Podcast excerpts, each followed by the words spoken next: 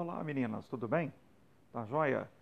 Olha aí, vamos continuar com uma revisão né, que eu não pude mandar no início da semana para vocês, mas agora estou mandando hoje para vocês. Então, nossa revisão, né, que eu comecei na outra semana com vocês, né, que eu falei que periodicamente vou mandar uns exercícios né, e vou explicando os exercícios para vocês.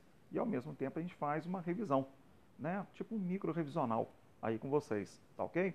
Nesse segundo material então de exercícios que eu estou enviando, nós temos mais alguns ali assim que dá para a gente revisar alguns pontos importantes para vocês, tá? Que também são importantes que caem muitos vestibulares.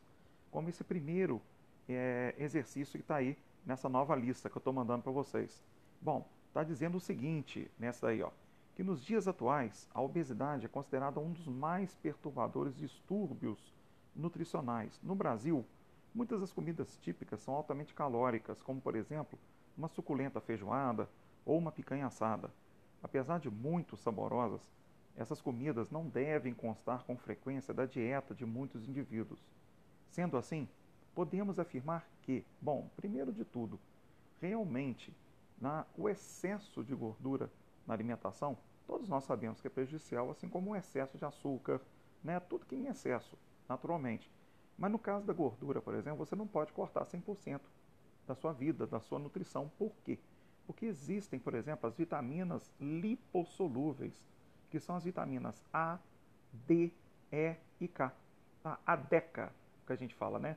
Então, essas quatro vitaminas, A, D, E e K, são vitaminas que são solúveis em lipídios. Então, se você não ingere nada à base de gordura, por exemplo, ou se você toma essas vitaminas, por exemplo, um suplemento vitamínico somente com água, você deixa de absorver totalmente essas vitaminas, porque elas são solúveis em lipídios, você não pode tomar com água. Você tem que ingerir, por exemplo, com a comida. Ah, eu posso tomar com um copo de leite, Vasco, que não seja leite desnatado. Tem que ter um certo teor de gordura, tá certo? Então a gordura, ela é fundamental no organismo? Sim, mas não em excesso, logicamente. Assim como não pode ser o excesso também de açúcar, né? Então, no caso, na letra A está falando justamente aí, ó. O ácido ascórbico, o que é o ácido ascórbico? O ácido ascórbico é a vitamina C. Então, ó, ele é encontrado em alimentos ricos em gordura? Não necessariamente. Por quê? Porque a vitamina C ela é uma vitamina hidrossolúvel. Assim como as vitaminas do complexo B e a vitamina C, elas são hidrossolúveis. Essas você pode tomar com água. Pode não, deve. Porque se elas são hidrossolúveis, né? Elas estão ali, são solúveis em água, você tem que ingerir com água. As lipossolúveis A, D, E e K, você ingere com a comida.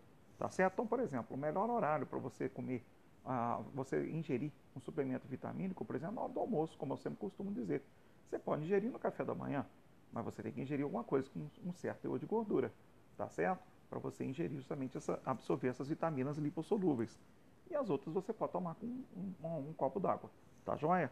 Então, no caso, o ácido ascórbico é encontrado em alimentos ricos em gordura. Não, porque ela é hidrossolúveis, tá certo? Mas, e mantém normal o tecido conjuntivo? Sim, porque o ácido ascórbico, que é a vitamina C, estimula a produção de colágeno.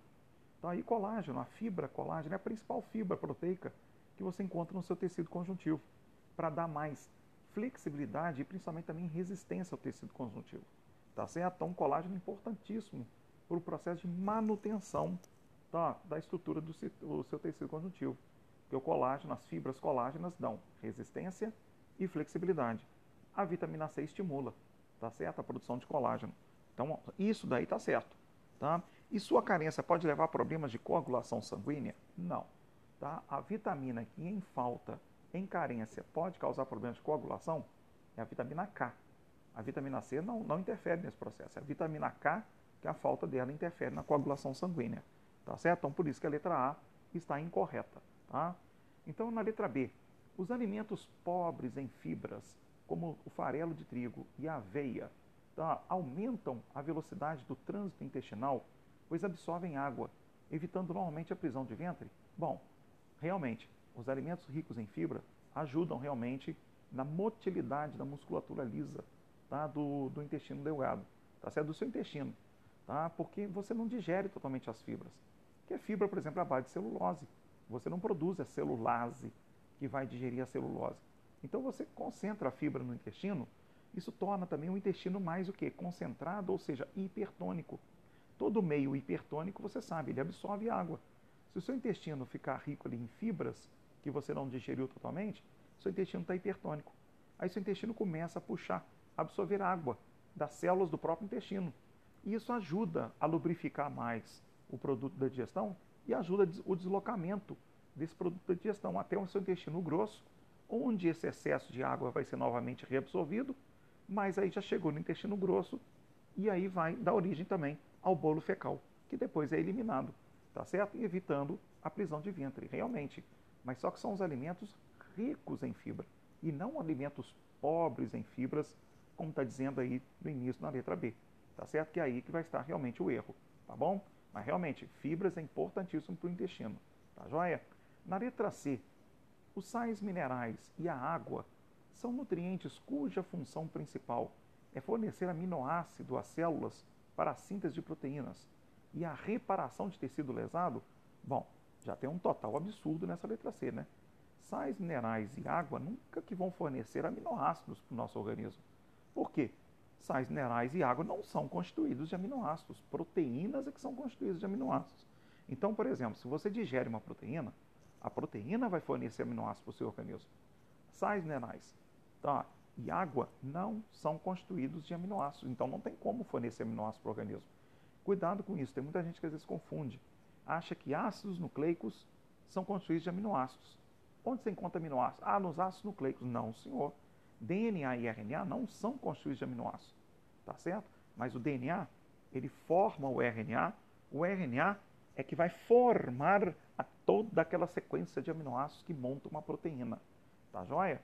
Então é diferente. Os aminoácidos não estão no RNA e tampouco no DNA.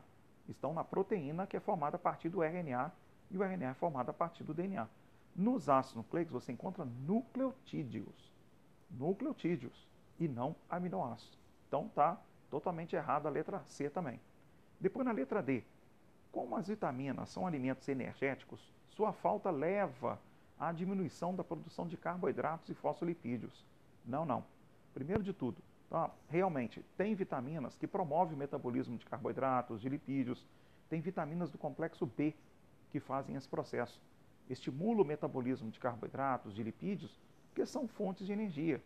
Mas as vitaminas não são fontes de energia, não são alimentos energéticos. A vitamina sozinha não te fornece energia, mas a vitamina ela participa dos processos de produção de energia para nossas células, ou seja, do metabolismo energético, da fermentação, da respiração, tem participação de vitaminas, vitaminas do complexo B, por exemplo, tá? Mas a vitamina em si, quando ela entra no seu organismo, quando você ingere, ela não vai ser quebrada, não vai ser metabolizada liberando energia dela. Não é assim que a vitamina atua, mas elas atuam no processo de produção de energia nas nossas células, tá ok? Então, logicamente, a gente fica com a letra E. Então, é o que está falando aí, que uma completa ausência de gordura é desaconselhável na sua alimentação, porque impede a absorção de vitaminas K, D, A e E no intestino delgado. Sim, é o que eu acabei de falar no início.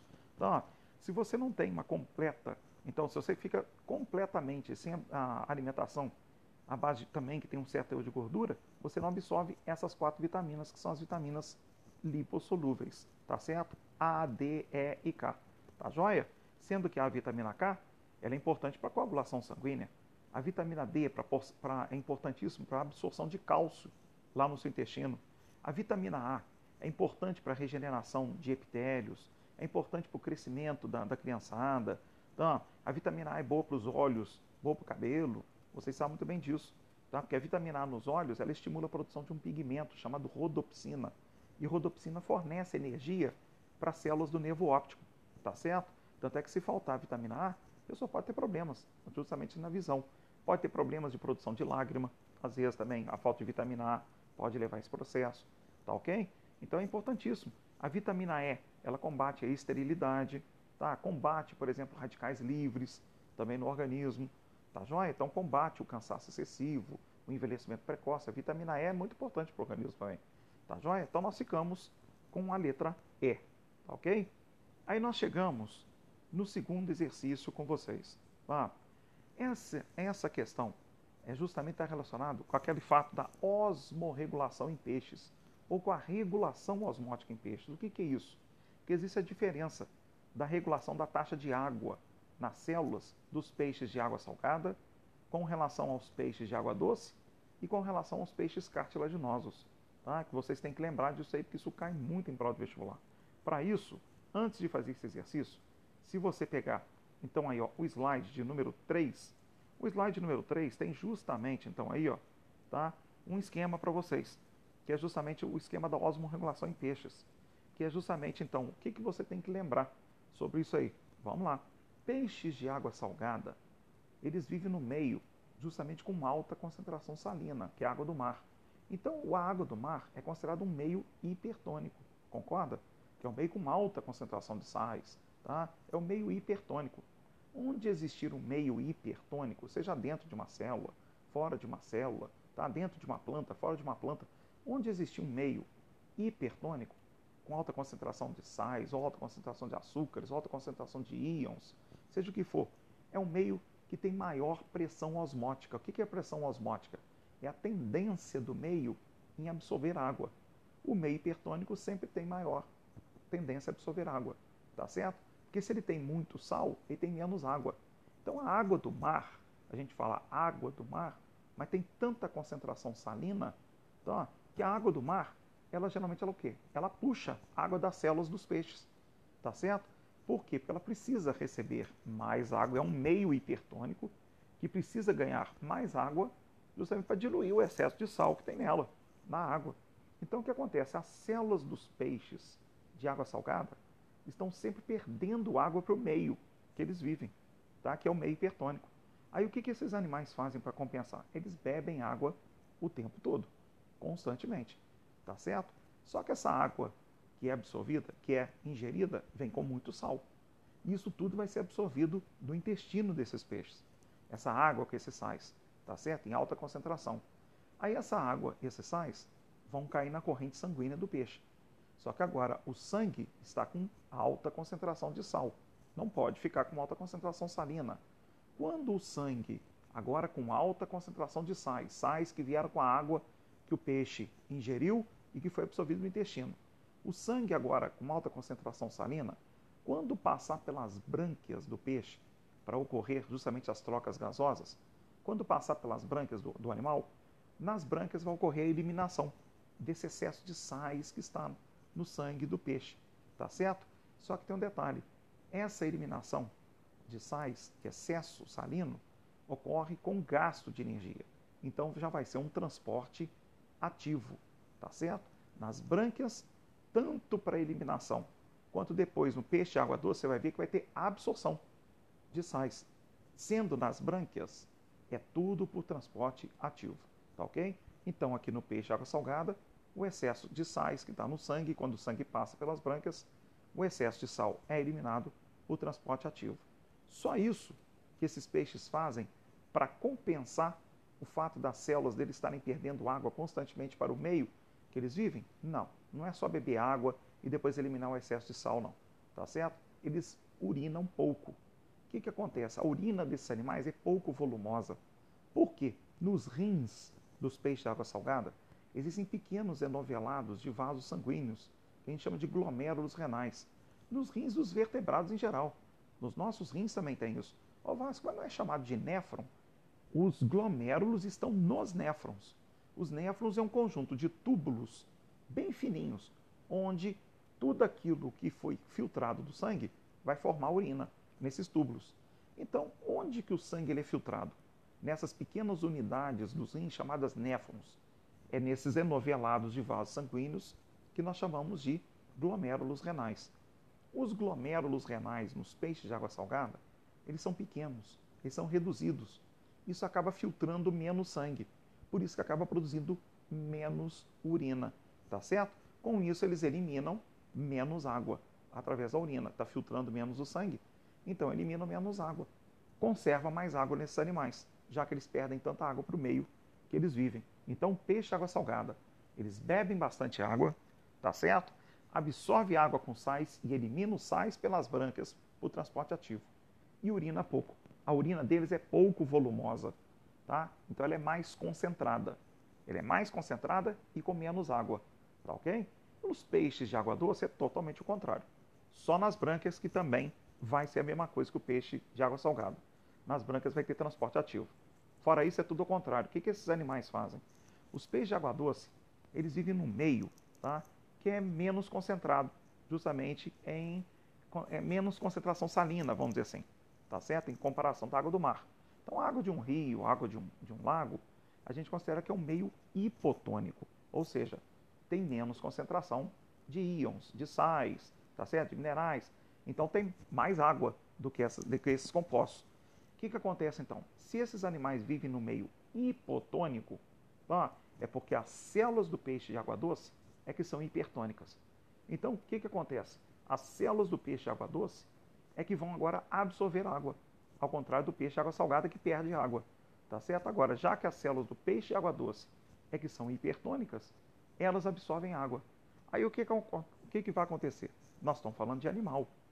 Ah, não é mesmo? Bom, os animais, vocês sabem, as células não têm parede celular, como a dos vegetais tem. A parede celular, que é uma membrana mais resistente, tá? você encontra em vegetais, você encontra em bactérias, você encontra em fungos, tá? mas você não encontra nos animais, a parede celular. Então, para evitar que a célula do peixe de água doce fique túrgida, ou seja, inchada, para depois ela não estourar, tá? o que, que o peixe tem que fazer então? Tem que eliminar esse excesso de água que as células estão absorvendo do meio que eles vivem. O que, que eles fazem? Eles urinam muito. A urina deles é mais volumosa, tá certo? Então ela é menos concentrada, porque tem bastante água. Isso é por quê? Porque os glomérulos renais, que são esses enovelados de vasos sanguíneos, que tem nos rins, onde o sangue chega para ser filtrado, então, esses glomérulos são maiores, eles são mais bem desenvolvidos. Então acaba filtrando maior quantidade de sangue, produzindo maior quantidade de urina. E com isso, eles eliminam o excesso de água que eles estão absorvendo do meio que eles vivem. Tá joia? Mas com essa urina volumosa, eles acabam perdendo também minerais. Então, ó, aí o que, que vai acontecer? Esses minerais, esses sais, são reabsorvidos ou são absorvidos nas brânquias do peixe de água, do peixe de água doce. E também vai ser absorvido por transporte ativo.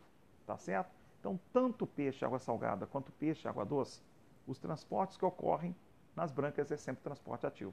No peixe de água salgada, elimina excesso de sais para transporte ativo.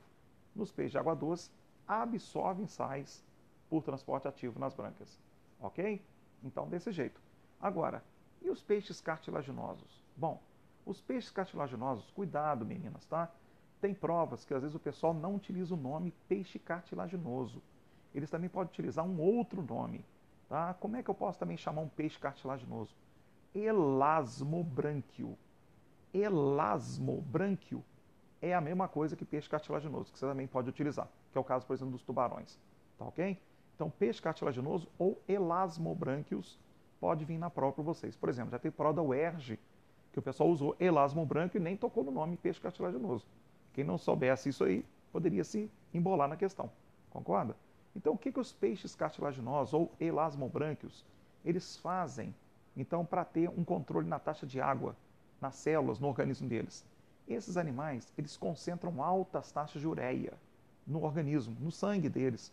Aí o que acontece? Ficando com alta taxa de ureia, tá? eles ficam com maior concentração de ureia, então eles ficam hipertônicos.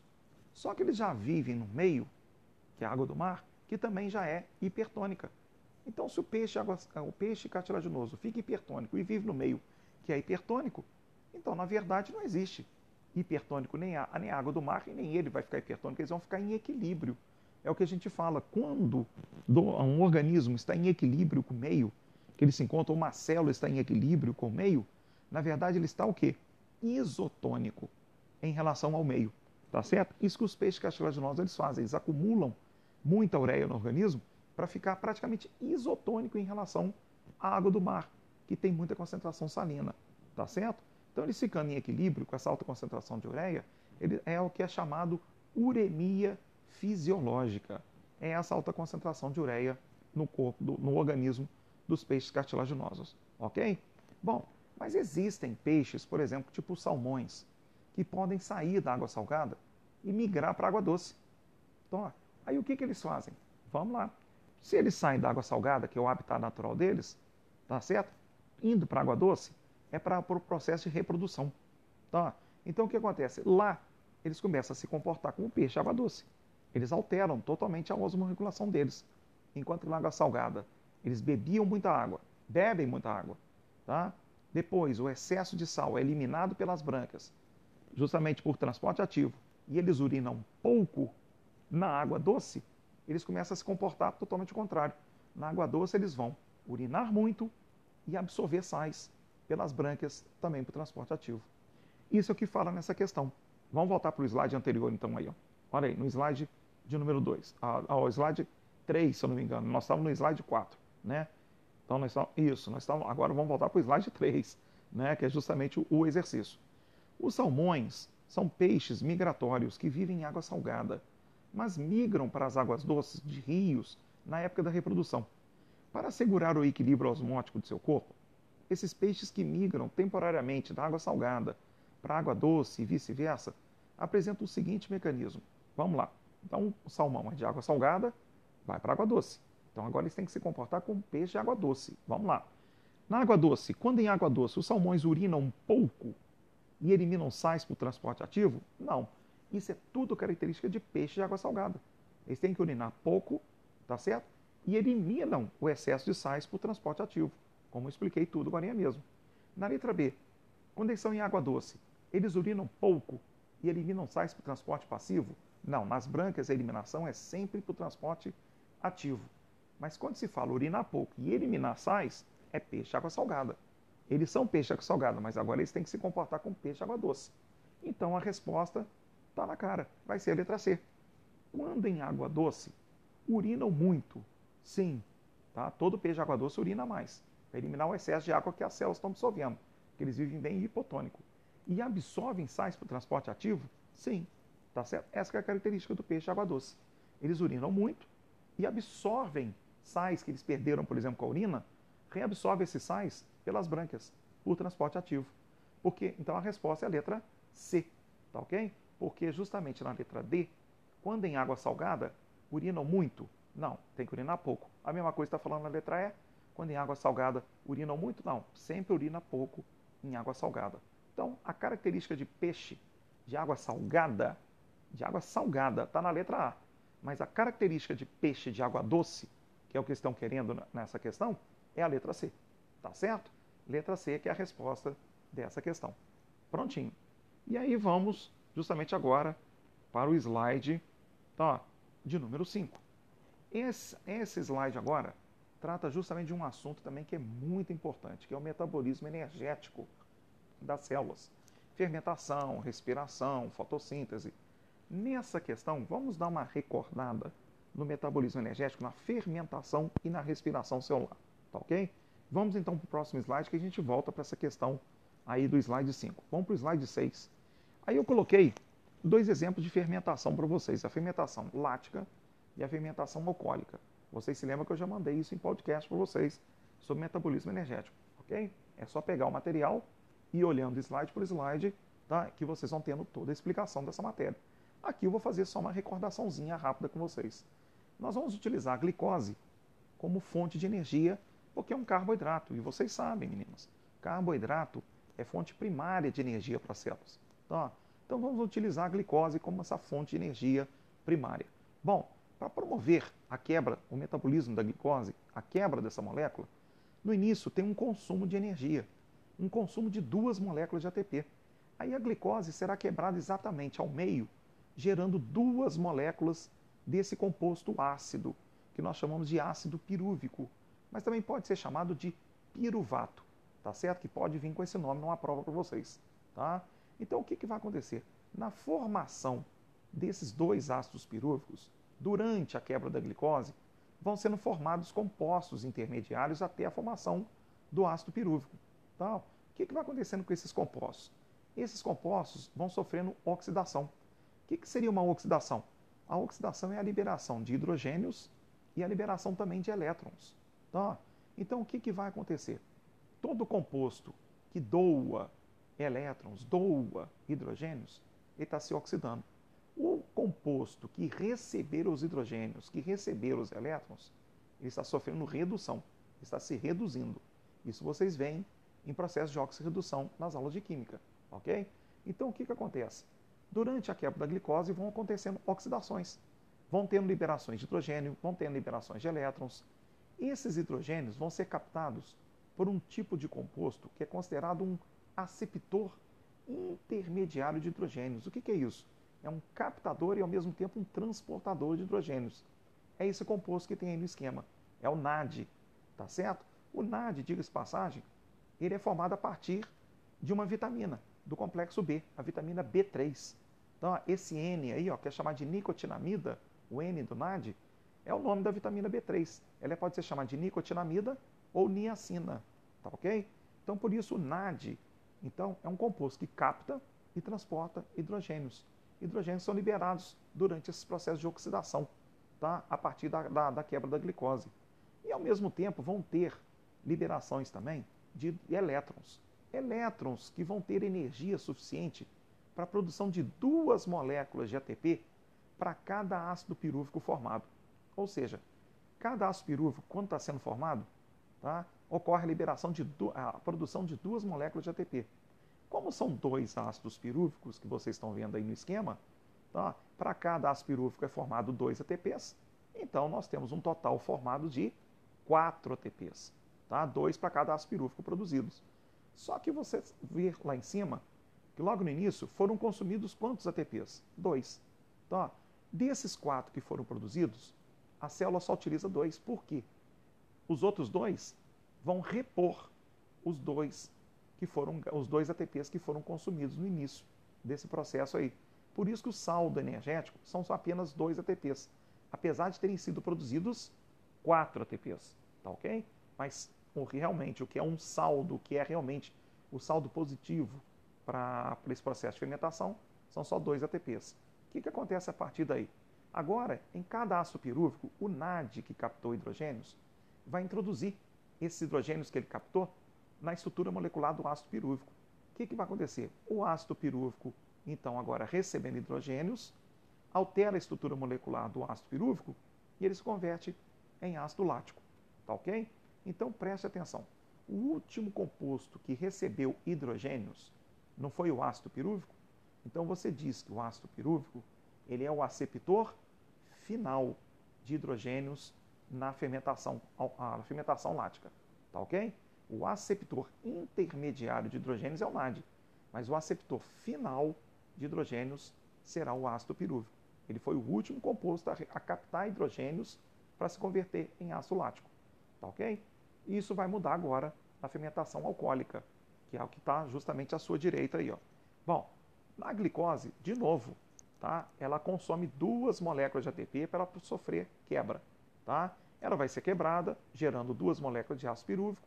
Durante esse processo vão ter oxidações, liberando hidrogênios e liberando elétrons. Os hidrogênios vão ser captados pelas duas moléculas de NAD, tá certo? Igual foi na fermentação lática, duas moléculas de NAD, captando hidrogênios. E aí se convertendo, se reduzindo a 2 NADH2, igual na fermentação lática, tá vendo lá? Tá ali, ó. E aí o que acontece? Também para a produção desses dois ácidos pirúvicos, para cada ácido pirúvico terá a produção de duas moléculas de ATP. Então são dois ATPs produzidos para cada ácido pirúvico, igual na fermentação lática. São um total de quatro ATPs. Mas desses quatro, dois ATPs vão repor os dois ATPs que foram consumidos no início do processo. Tá certo? Saldo energético, dois ATPs também, igualzinho da fermentação lática. Agora começa a diferença. O que, que acontece com o ácido pirúvico na fermentação alcoólica? Por ação enzimática, o ácido pirúvico vai liberar CO2, uma molécula de CO2, cada ácido pirúvico. Está vendo ali? Liberou CO2, isso é um processo que a gente chama de descarboxilação. Por isso que as enzimas que atuam nesse processo são enzimas descarboxilases. Tá? Aí o que, que vai acontecer com o ácido pirúvico? Preste atenção, não tem esse composto aí que eu vou falar aí agora. O ácido pirúvico, quando libera o CO2, primeiro ele vai se converter num outro composto. Não, não é o álcool etílico ainda não. Ele vai se converter em ácido, em, em aldeído acético. Aldeído acético. Também pode ser chamado de acetaldeído, tudo junto. Tá ok? Antes de, antes de ocorrer a formação do álcool etílico. O ácido pirúvico libera CO2, se converte em aldeído acético ou acetaldeído. O aldeído acético é que vai receber, na verdade, os hidrogênios por parte do NAD, que vem como NADH2 lá do processo da quebra da glicose. Vem o NAD e introduz os hidrogênios no aldeído acético, que é resultante da liberação do CO2 do ácido pirúvico, que é o processo de descarboxilação. Aí sim, o que, que vai acontecer? O aldeído acético, recebendo os hidrogênios do NAD, aí ele se converte em álcool etílico. Tá ok? Então, você nota, qual foi o último composto na fermentação alcoólica a receber hidrogênios? O aldeído acético, para virar álcool etílico. Então, na fermentação alcoólica, o aceptor final de hidrogênios é o aldeído acético. Na fermentação lática, o aceptor final é o ácido lático. É o, é desculpe, é o ácido pirúvico. Tá ok? Guarde justamente essas informações, tá? Quem que é justamente o aceptor final de hidrogênios no processo de metabolismo energético. Isso cai em prova, tá? Tem que saber isso aí, tá ok? Então vamos lá. Agora, vamos dar uma recordada na respiração celular, tá ok? Na respiração celular, nós vamos utilizar justamente então, novamente a glicose, porque a respiração celular, vocês se lembram, são três etapas. A primeira etapa que é a glicólise, tá? depois o ciclo de Krebs e por último a cadeia respiratória. Diga-se passagem, você se lembra que a organela celular, onde acontece a respiração celular, é a mitocôndria. Mas cuidado com isso. Essas três etapas não acontecem todas elas dentro da mitocôndria. Não. A glicólise acontece fora da mitocôndria. Nas mitocôndrias só acontece o ciclo de Krebs e a cadeia respiratória. A glicólise é a mesma coisa que a fermentação. A quebra da glicose formando dois ácidos pirúvicos, tá ok? Havendo a, ali, ó, a formação de duas moléculas de NADH2, produzindo quatro ATPs, dois para cada dois ATPs para cada ácido pirúvico formado, são quatro ATPs, mas dos quatro, dois vão repor os dois ATPs consumidos no início, que é também consumido nesse processo, dois ATPs para quebrar a glicose, tá? igualzinho a fermentação, mesma coisa. Só que aí vem um fator diferencial. Tá? Vocês podem ver aí, ó, agora, que o ácido pirúvico por ação enzimática, vai liberar CO2. Tudo bem. Só que tem um detalhe. Ao contrário da fermentação, o NAD agora não vai introduzir hidrogênios no ácido pirúvico. Não. Agora, a partir da ação enzimática, vai ocorrer liberação pelo ácido pirúvico, liberação de hidrogênios. Lá na fermentação tinha introdução de hidrogênios pelo NAD. Agora aqui não. No ácido pirúvico ocorre liberação de hidrogênios. Vem uma molécula de NAD capta esses hidrogênios e se reduz a NADH2. Tá ok? Lá na fermentação, por exemplo, na fermentação lática, o NAD ele chega como NADH2, introduz hidrogênios no ácido pirúvico e sai como NAD, para ter a formação do ácido lático. Aqui não. Aqui o NAD chega sem hidrogênios e sai com hidrogênios. E aí vai ter a formação desse radical químico aí, ó, do radical acetil. Tá ok? O que, que o radical acetil vai fazer? Olha no esquema que eu fiz à mão aí para vocês, para facilitar o estudo de vocês, se você visualizar melhor. Olha ali, ó. Tá vendo só? Olha lá, a glicose é quebrada em duas moléculas de ácido pirúvico, vai ter a produção de duas moléculas de, de NADH2. Olha lá, para cada ácido pirúvico são dois ATPs, tá vendo só? Aí o ácido pirúvico libera CO2, libera hidrogênios captados pelo NAD, forma o radical acetil, desse esquema todinho da, da, do ciclo de Krebs. O que, que vai acontecer? O radical acetil, agora, Tá? Até a formação do radical acetil, isso é tudo fora da mitocôndria. Até agora não entrou na mitocôndria. Mas o radical acetil é que vai lá para o interior da mitocôndria. Lá naquele material interno, que é a chamada matriz mitocondrial, tá lembrado? Que é onde você encontra o DNA da mitocôndria, que é circular, então onde você tem o RNA da mitocôndria, onde você tem ribossomos da mitocôndria. Lá nesse material é que o radical acetil ele vai, ele vai ter que chegar. Para isso, ele se liga a um composto chamado de coenzima A. Aí forma esse complexo, tá certo? Acetil coenzima A. O que, que vai fazer? A coenzima A ligada ao acetil favorece a chegada do radical acetil até a matriz mitocondrial. Lá na matriz mitocondrial, o radical acetil se desliga e ele vai reagir com um composto ácido que tem na matriz mitocondrial, chamado de ácido oxalacético. Olha aí embaixo. Tá vendo só? O acetil reagindo então com ácido oxalacético será formado um outro composto ácido, que é o ácido cítrico. O que, que acontece a partir daí? A partir do ácido cítrico vão acontecendo novas oxidações, então, liberações de hidrogênio. que vão ser captados por novas moléculas de NAD, que vão se reduzir a NADH2. Mas agora também entra na jogada, vocês estão vendo no esquema logo aí embaixo, entra na jogada um outro aceptor intermediário de hidrogênios, que é o FAD, tá? que tem a mesma função do NAD. Só que qual que é a diferença? O NAD ele é formado a partir de, da vitamina B3, que é esse N, que é a nicotinamida. O FAD é formado a partir da vitamina B2, cujo nome é riboflavina. Por isso o nome do FAD vem, vem do flavina adenina de nucleotídeo. Flavina vem de riboflavina, que é a vitamina B2. Tá vendo só? Então é o que eu falei com vocês, vitamina não é fonte de energia. Mas aí são dois exemplos ó, de vitamina B3 e B2 participam da, da produção de energia das células, formando NAD e FAD, que captam os hidrogênios que são liberados, tá certo? A partir do ácido cítrico. Aí o que, que vai acontecendo? O ácido cítrico liberando hidrogênios vai se converter em outro ácido, que libera hidrogênios, se converte em outro ácido, se, que se, ali também libera hidrogênio, se converte em outro ácido. E assim vão ocorrendo essas oxidações desses compostos ácidos, liberando esses hidrogênios, que são captados por esses NADs e por essa molécula de FAD. Mas também tem liberação de duas moléculas de CO2. Tá vendo só? E ao mesmo tempo vai ter liberação de elétrons com energia suficiente para formar uma molécula apenas de ATP. Tá joia? E aí, isso tudo é para formar novamente outra molécula de ácido oxalacético. Por que, que tem que ter ácido oxalacético de novo, Vasco? Porque, na verdade, atrás desse radical acetil que já foi utilizado, nesse ciclo aí que é o ciclo de Krebs, já está chegando outro radical acetil na mitocôndria.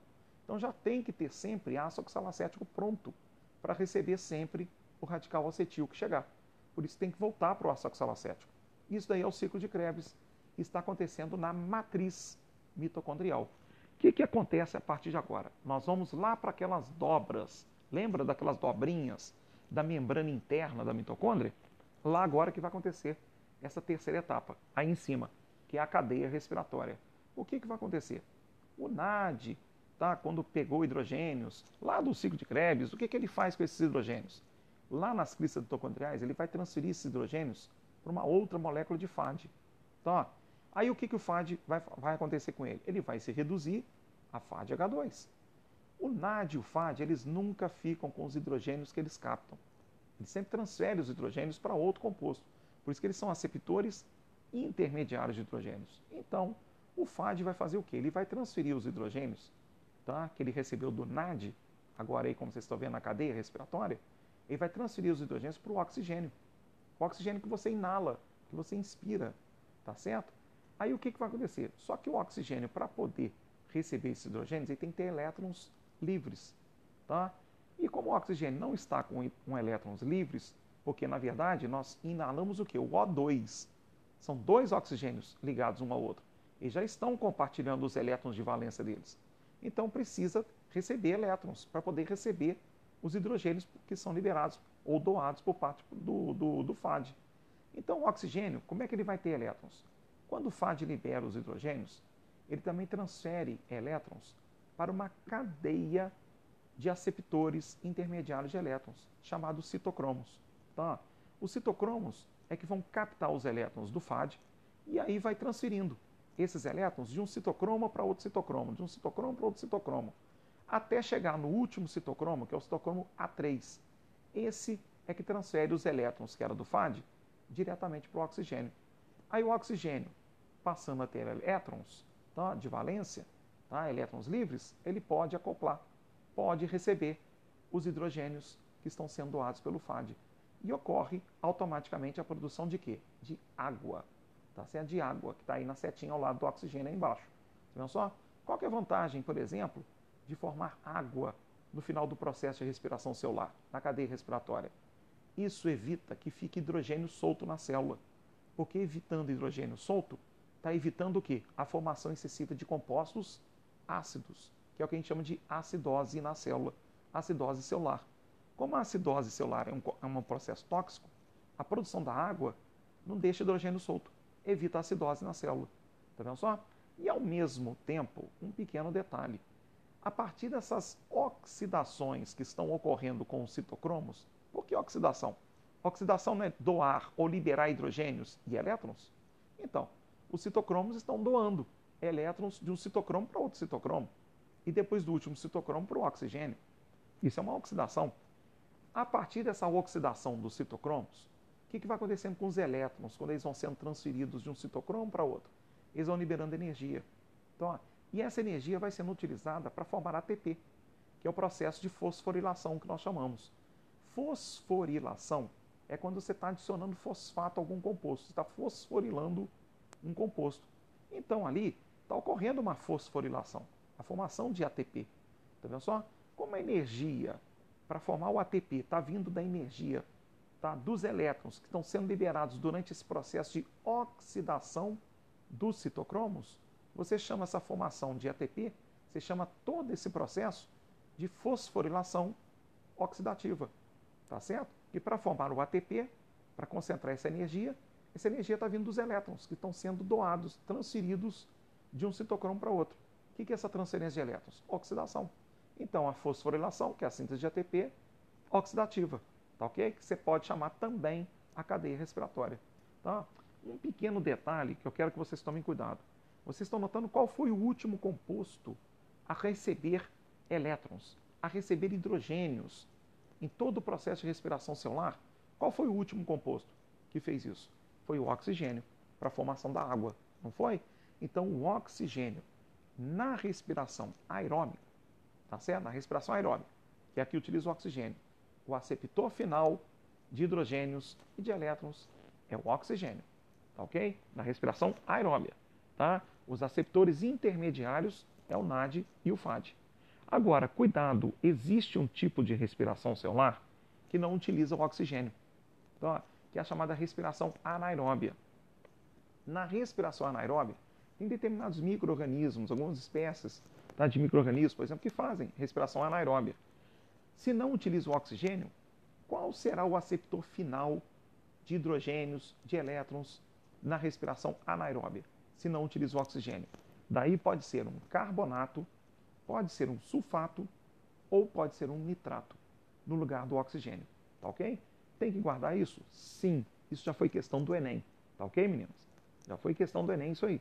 Perguntaram, então, justamente no lugar do oxigênio. Numa questão falando de um organismo que fazia respiração é, anaeróbia sem utilizar oxigênio e perguntaram qual que seria então, tá? Justamente então uma alternativa no lugar do oxigênio como um aceptor, um aceptor final. Então tinha lá, tá? Tinha numa das opções tinha o S representando o enxofre, o enxofre que é do sulfato e tinha o NO3- que é o nitrato. Era essa a resposta. O S porque vem do, do sulfato e o NO3, que é o nitrato. Tá certo? Porque você pode, no lugar do oxigênio, ter ou carbonato, ou sulfato, ou nitrato. Ok? Então, baseando-se nisso aí, a gente pode voltar lá para o slide 5 e agora sim a gente pode justamente fazer tá, os exerc o, o exercício então ali com vocês. Tá ok? Vamos lá. Então, nesse exercício, está falando o seguinte: analise as afirmações abaixo relativas ao processo do metabolismo energético, onde é observado que, na letra A, na respiração aeróbia, o último aceptor de hidrogênio é o FAD? Não, nós acabamos de falar, na respiração aeróbia, o aceptor final é o oxigênio. Enquanto que na respiração anaeróbia é outra substância inorgânica? Sim, pode ser um carbonato, pode ser um sulfato, pode ser um nitrato. Mas o aceptor final de hidrogênios na respiração aeróbia é o oxigênio e não o FAD. O FAD é receptor intermediário juntamente com o NAD. Na letra B, todos os processos de obtenção de energia ocorrem na presença de oxigênio? Claro que não. A fermentação é um processo anaeróbio. Fermentação ocorre na ausência de oxigênio, assim como a respiração anaeróbia também. Tá certo? Não utiliza o oxigênio. Então, letra B, totalmente errada. Letra C. A energia liberada nos processos do metabolismo energético é armazenada nas moléculas de adenosina difosfato? Não, é de adenosina trifosfato, de ATP e não ADP, que é adenosina difosfato. É sempre adenosina trifosfato. Então, chegando na letra D, no processo de fermentação, não existem aceptores de hidrogênio que está presente na respiração aeróbia. Claro que existe o NAD. O NAD está presente tanto na fermentação quanto na respiração e também aparece na fotossíntese na respiração, tá? na fermentação, na fotossíntese, entra o NAD. Por exemplo, o FAD é que não participa da fermentação. Participa da respiração, mas o FAD não está na, na, fermentação. Agora o NAD está em tudo. Está na fermentação, está na respiração, está na fotossíntese. Então é lógico que tem aceptor, tá certo? De hidrogênio, que está presente na respiração e na fermentação, que é o NAD. Então nós ficamos com a letra E. A fermentação, a respiração aeróbia e a respiração anaeróbia são processos de degradação das moléculas orgânicas em compostos mais simples, liberando energia. Sim, a glicose, por exemplo, é a degradação de um composto orgânico que poderia ser utilizado o termo oxidação de um composto orgânico, tá certo? Na liberação de hidrogênios, de elétrons para formar ATP, é um processo de oxidação. Então, nessa degradação ou nessa oxidação de um composto orgânico, é para gerar compostos mais simples, inorgânicos, como por exemplo o ácido pirúvico, onde vai ter a produção de ATP. Dois ATPs, então ali, ó, tá certo? Por exemplo, para cada ácido pirúvico. Então está correta a letra E. Letra E, que é a resposta dessa questão. Ok?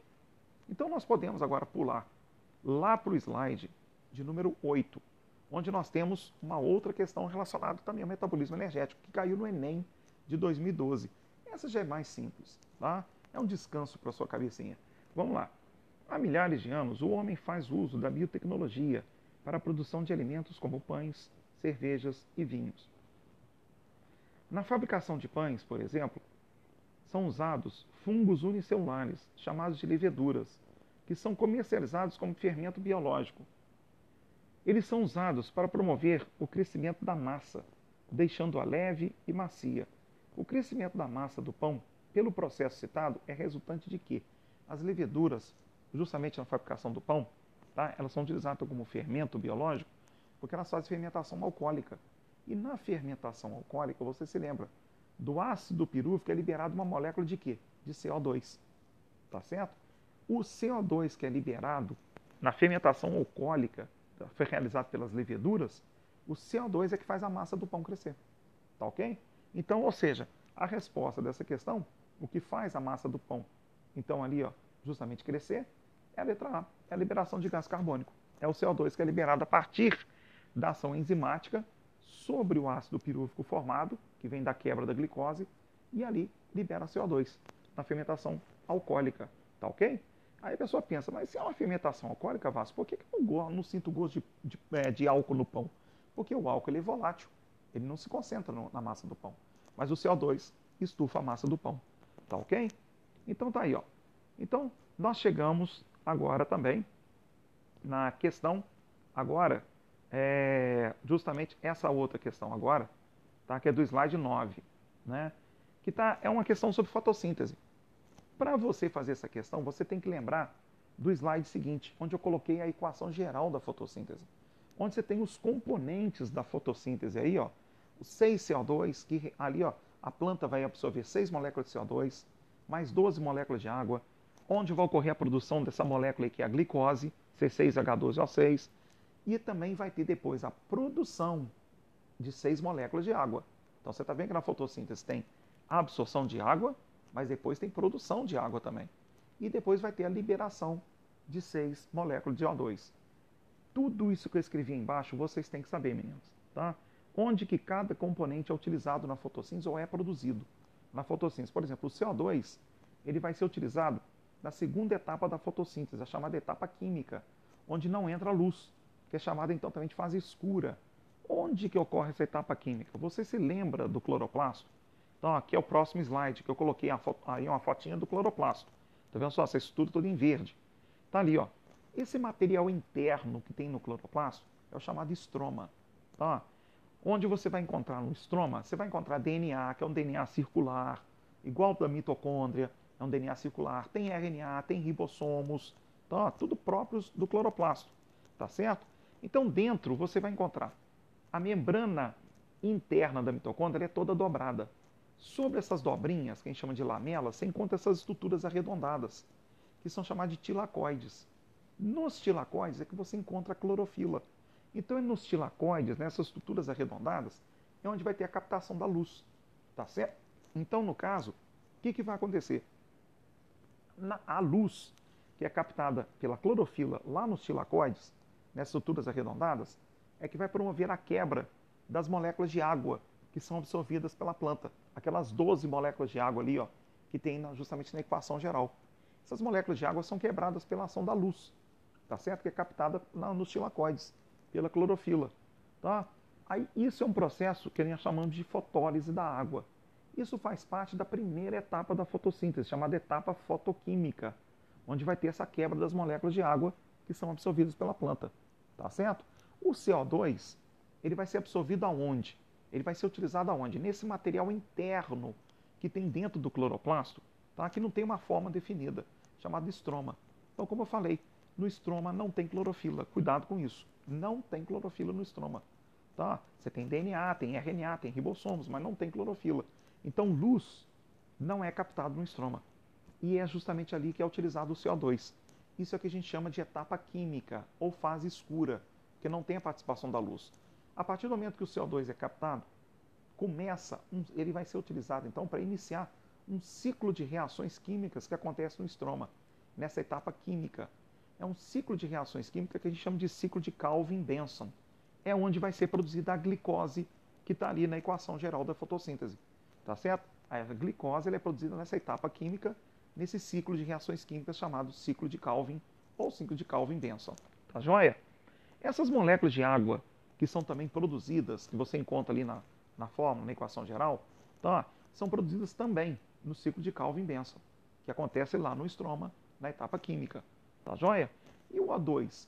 Ele é liberado quando? Cuidado, o O2 que é liberado na fotossíntese, ele vem da água, das moléculas de água que são captadas pela planta e depois são quebradas por ação da luz lá nos tilacoides, na chamada etapa fotoquímica. É o processo que nós chamamos que acontece na etapa fotoquímica, da quebra da água, que nós chamamos de fotólise da água, onde ocorre essa liberação de oxigênio. Tá ok? Então, o oxigênio é liberado na etapa fotoquímica no processo de fotólise da água. Então, o oxigênio ele vem da água e não do CO2. Tá joia? Então, a partir disso aí, dá para você fazer essa questão da fotossíntese, tá? que, foi, que caiu na UERJ há um tempo atrás. Está falando aí, ó, justamente, que o esquema a seguir representa as duas principais etapas da fotossíntese em um cloroplasto. O sentido das setas tá, 1 e 4 indica o consumo. Vocês estão vendo aí, a seta 1 e 4 está apontando então ali, ó, tá certo? Tudo para o centro. Está apontando diretamente para os dois retângulos. Então está ocorrendo um consumo. E o sentido das setas 2 e 3 indica a produção das substâncias envolvidas no processo. Ah, lá, a seta 2 está saindo do retângulo tá certo? E assim como a seta 3, está indicando que é uma liberação, é uma produção. Então, vamos lá. Os números das setas que correspondem respectivamente às substâncias CO2, O2, açúcares e H2O são, tá na cara. No primeiro retângulo está escrito reações dependentes da luz. É a etapa fotoquímica, que acontece lá nos tilacoides, aquelas estruturas arredondadas dentro do cloroplasto. O que é absorvido dessas quatro substâncias, CO2, O2, açúcar e água? O que é absorvido na etapa fotoquímica? Água. A água que vai sofrer a quebra da luz para liberar o quê? Oxigênio. Tá vendo só? Que vai ser o 2. O número 2, a seta 2, é o oxigênio, que é liberado pela quebra da água, que representa a seta 1. Tá vendo só? A água é absorvida na etapa fotoquímica, a água é quebrada pela ação da luz e libera oxigênio, que é o 2. Depois, o que, que acontece? Tá? Ali você vai ter, no segundo retângulo, reações de escuro. É a etapa química, onde vai ter absorção do CO2, tá? que é absorvido na etapa química, lá no estroma, para depois ter a produção de quê? Vai ocorrer o ciclo de Calvin-Benson, utilizando o CO2, e vai ter a produção dos açúcares. Que é açúcar? A glicose, que é o caso que estão pedindo aí no enunciado o açúcar é a glicose. É o número 3 que será liberado. Então, nós ficamos aí ó, com a letra D de dado, ok? É a letra D de dado a resposta dessa questão aí. Tá joia? Prontinho. Então, na no último slide, tá? Tá falando justamente que eu quero que vocês guardem o slide, o último slide de todos, para fazer o exercício anterior, que são os tipos de fibras musculares que existem. Existem dois tipos de fibras musculares, tá certo? fibra tipo 1, fibra tipo 2. A tipo 1, que é tipo vermelha que a gente fala, ela é rica num pigmento chamado mioglobina. Isso, meninas, eu ainda vou explicar para vocês, tá ok? Em tecido muscular, tá? Então existem as fibras vermelhas, que são fibras vermelhas. Por quê? Porque elas têm um pigmento chamado mioglobina. Mioglobina, ó. Mioglobina, então ali, ó, tem ferro e transporta oxigênio. Nas fibras brancas não tem tanta mioglobina, por isso elas são brancas. Mas isso eu vou explicar para vocês, tá? No próximo slide, no próximo podcast, tá ok? Deixa no próximo podcast, eu vou explicar esse exercício para vocês então. Tá joia? Eu explico, porque aí nós vamos entrar justamente no tecido muscular com vocês. Eu vou acabar tecido conjuntivo e vou entrar em tecido muscular com vocês. Tá joia? Isso eu termino essa explicação com vocês no próximo podcast. Um grande abraço, meninas, que aí eu falo de musculatura com vocês, tá ok? Um grande abraço, tchau, tchau. Valeu, gente.